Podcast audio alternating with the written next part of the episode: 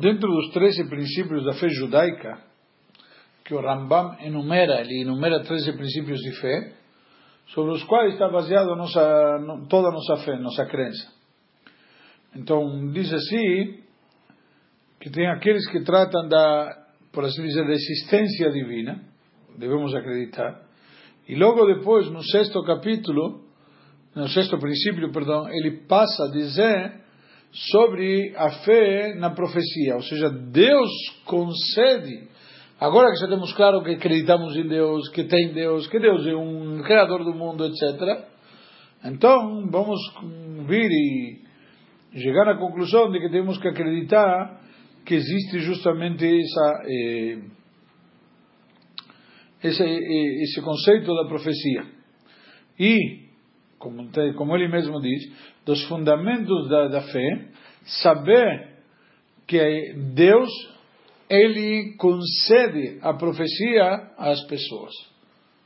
Ou seja, Deus nomeia pessoas específicas que seriam seus profetas. O que significa um profeta? Um profeta seria um tipo de porta-voz. Então existe Deus quando quer transmitir sua mensagem, ele escolhe uma pessoa especial, etc. A natureza dos fatos, aparentemente, que a fé na profecia não é uma parte da fé na Torá. Por quê? Porque depois temos a fé na Torá como algo separado. Acreditar que Moshe nos deu a Torá e que a Torá não pode ser mudada, etc. e tal, etc. Por quê?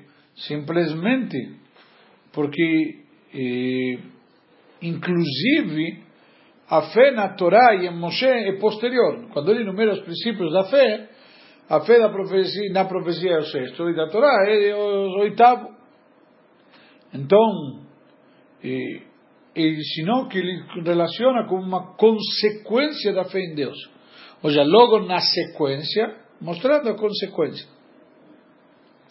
E aí quer nos dizer que depois que nós sabemos que existe Hashem, conforme explicamos agora, nós devemos ter em claro que Ele se revela a nós. E uma das maneiras de se revelar é através da profecia. Quando, conforme diz o profeta Amós, ele revelou seu segredo para seus eh, servos, os profetas. E, Moshe Rabbeinu mesmo diz na Torá, eu estou parado entre Deus e vocês para trazer a vocês a palavra de Deus. Então vemos claramente que também Moshe tem essa função. Era o maior profeta. Por que o maior profeta Moshe? Porque ninguém teve o nível de revelação que Moshe teve. Porque Moshe, Deus se revelou a ele, como a gente diz, cara a cara, tete a tete.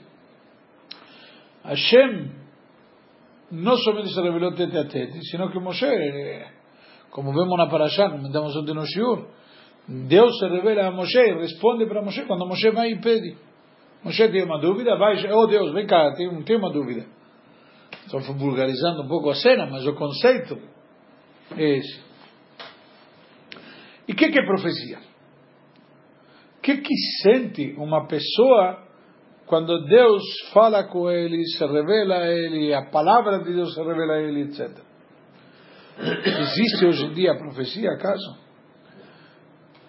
Então, o Maimônides, ele mesmo explica no, no comentário das Mishnayot, de uma forma muito sucinta, e escreve uma explicação desta base de forma clara, vai ser muito cumprido, ele diz. Assim ele traz no comentário das, das Mishnayot. Ou seja, já diz, o tema é complexo. Mas nos livros da Yad HaZaká, no Mishneh Torah, ele traz, simplesmente descreve quais são as condições necessárias para que a profecia recaia na pessoa. E nós sabemos que uma das profecias, uma das condições, é a alegria. Certo? Aprendemos isso da onde? o profeta Jonás, Yoná, que lemos justamente o livro dele em Yom Kippur. Quando ele recebeu a profecia, ele fez o oposto. É? Ele fez o oposto. No final terminou fazendo. Ele tentou. Ele tentou, mas quando ele recebeu a profecia dele, quando Deus se revelou a ele, deu para ele essa sagrada missão? Em Simchat Torah. Em Simchat Torah, Sukkot, Simchat Bet HaShoeva. Enquanto estavam alegrando-se em Simchat Bet HaShoeva. Então, que a própria profecia, simplesmente a. Isso é um parênteses que eu comentei, certo? A, a imagem que surge das palavras do Rambam é simplesmente que a profecia é a que? A confluência, por assim dizer, a junção da, vamos dizer, da revelação divina com o intelecto da pessoa, do, do, do caso do profeta. E isto dá uma sensação palpável hum, do que ele vê. Já Deus se revela através dele. Olha só, Moshe está escrito, a divindade fala de, por, através da garganta de Moshe. Em vários lugares, nos livros mais profundos de Kabbalah e demais, nós vemos que tem vários eh, conceitos e várias sequências de, de assuntos sobre a percepção dos profetas, dos diversos profetas, inclusive Moshe Rabbeinu que é o maior de todos. E vemos que os grandes sábios da Kabbalah, eles mesmos, como Rabi Shimon Bar Yochai, o Arizal, etc., eles estavam ocupados em coisas muito elevadas do que os profetas conseguiram captar. Ou seja, a revelação divina que o Zohar, a Kabbalah, traz é muito mais elevada do que os profetas. Então podemos dizer que eles adquiriram ou atingiram níveis divinos que estavam além da percepção de Moshe Rabbeinu? Será que Rabbi Shimon Bar Yochai foi superior a Moshe? Ele transcendeu Moshe?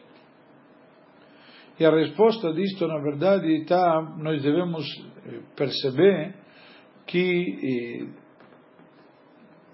tem coisas diferentes, tá? não, é, não, é não, são, não são comparativos.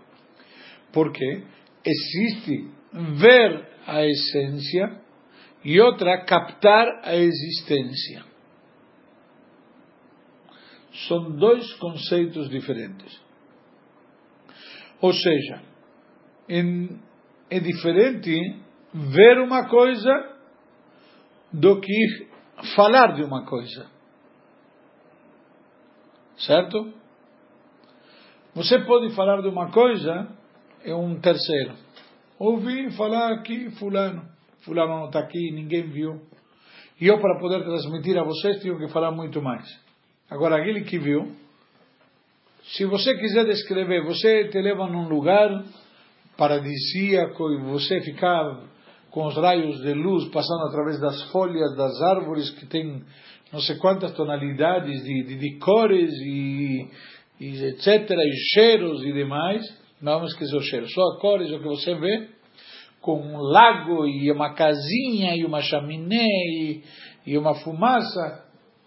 Se você viu esta cena um segundo, para descrever esta cena, quantas horas você não precisa? Com todos os detalhes.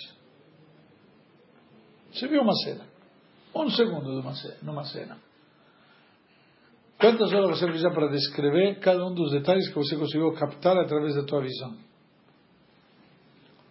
Qual é mais forte? É muito mais curto, mas é muito mais. Por quê? Ok? Isso, essa, essa é a grande diferença aqui. Vamos, vamos analisar um pouco mais profundo. Você pode estar na tua casa e falar, por exemplo, das estrelas que estão longe não sei quantos anos-luz, e mas ver com os olhos você não vai ver. Você não tem como estar à distância de ver todo aquele. Você vê um brilho de uma luzinha bem pequenininha, menor que neon, uma estrela, aparentemente. Certo? E se subentende aqui que a sensação disto e nas coisas que você vê a olho nu é totalmente diferente da sensação das coisas que você fala a respeito. Não assim, você quer comentar como que está um céu bonito, de estrelas e tudo mais, que você foi lá no, no campo e senta para contar para alguém, não é a mesma coisa, não é a mesma sensação. Você pode lembrar, quando você conta, lembrar aquela sensação que você teve quando você viu que era muito mais intensa. Então, da mesma, como nós vemos aqui, por isso que nos falaram que, de alguma maneira, o cego comparado com o morto. Por quê? Porque ele tem a falta de uma sensação, de uma percepção que falta uma vida especial para ele. Quando você vê, aquilo te ilumina, te dá uma vida especial. A visão é muito mais profundo. Como? Um cego de nascença. Cego de nascença, estamos falando, lógico. E o que para de ver também, porque já. Mas ele já teve imagem, né? Teve imagem, então pode imaginar. Mas não passa de imaginação. Não, mas ele viu, né? Alguma coisa. Sim, mas por essa razão que nós falamos daquele que é cego de nascença, conceito. E esta diferença que existe entre os profetas e os sábios místicos, os cabalistas, como se diz. Os profetas, quando falaram de níveis elevados determinados, eles viram isto. Ok? Os profetas eles tinham visões de forma clara e palpável. Eles viram, tiveram uma visão. Mesmo como está escrito que eles viram enquanto dormiam, mas estavam vendo. É um conceito de visão. Está claro. Por isso que eles podiam chegar a níveis eh, relativamente baixos com, com isto. Mas por outro lado, eles tinham a grande virtude, se podemos dizer de virtude, de que da palpabilidade, tangibilidade, era algo tangível para eles, era algo que parecia real. Enquanto que os sábios da Kabbalah, em contraposição, eles chegaram a níveis do intelecto e da sabedoria. Contudo, eles podiam chegar a níveis muito mais elevados. Certo? Eles conseguiram muito mais. O profeta Ezequiel Ben Buzi teve uma visão muito elevada. Muito elevada. Era um profeta que teve as maiores visões, entre aspas, se diz. Contudo, ele não tinha, não chegou a atingir tão elevados na, perdão, no intelecto. Então, sem adaptar, perdão, sem adaptar na realidade, como tinham os profetas, os sábios chegam a níveis muito elevados, elevados mas isso não necessariamente é adaptado na, na realidade. O sea, que, que significa? Por quê? Porque está claro que o intelecto e a sabedoria dos nossos sábios é uma sabedoria divina verdadeira. Eles conseguiram captar a grande sabedoria que tinha lá e transcender. Só que isso não é no nível de quê? De visão. Um nível de percepção, que é diferente de visão. É como alguém está te descrevendo, você lê um livro e tem, qual, qual é um bom autor?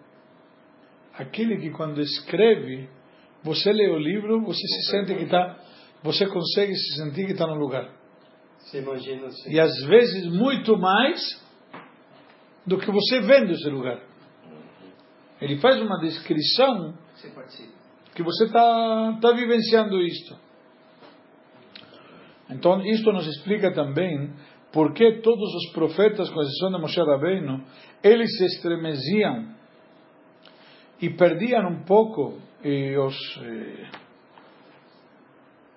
diz, eh, o controle, parecia que piravam, como o próprio Rambam diz, quando eles, eles profetizavam, eles tremiam e demais, e a força do corpo fraquejava. Eles simplesmente não conseguiam suportar. Por quê? Porque de repente parecia como um corpo, uma máquina 110 recebendo 220. Não, não. Era, não, não entendeu. Êxtase, o cara fica em alfa, para entender, é o que eu entendo. Aqui não, ao contrário. O cara está vendo coisas que ele não consegue, como chama? Não, não consegue processar. É muita, muita. É muita energia, está dando. Entendeu? Imagina num, num Fusca coloca o motor de Fórmula 1. Só dá acelerada que o carro desmonta. É, é muito para Muito maior do que ele está. do que ele consegue suportar. Então, na prática, isso é o que acontecia com os profetas. A profecia em si é um, como se fosse uma contradição com a realidade material e física do mundo. Ele está vendo algo que transcende o mundo. Então, quando isso vem no mundo, o mundo não consegue suportar, dá sobrecarga. Então, dá aquela tremedeira. Está dando mais energia do que consegue suportar. Daqui a pouco vai queimar um fusível. E alguns talvez queimaram alguns fusíveis. A profecia ela é uma contradição com esse mundo. De alguma maneira, porque está vendo algo que não é do mundo. Então, não podemos ficar no conceito mundano do, do pensamento, do mundo, etc., como ele é, com conceitos divinos.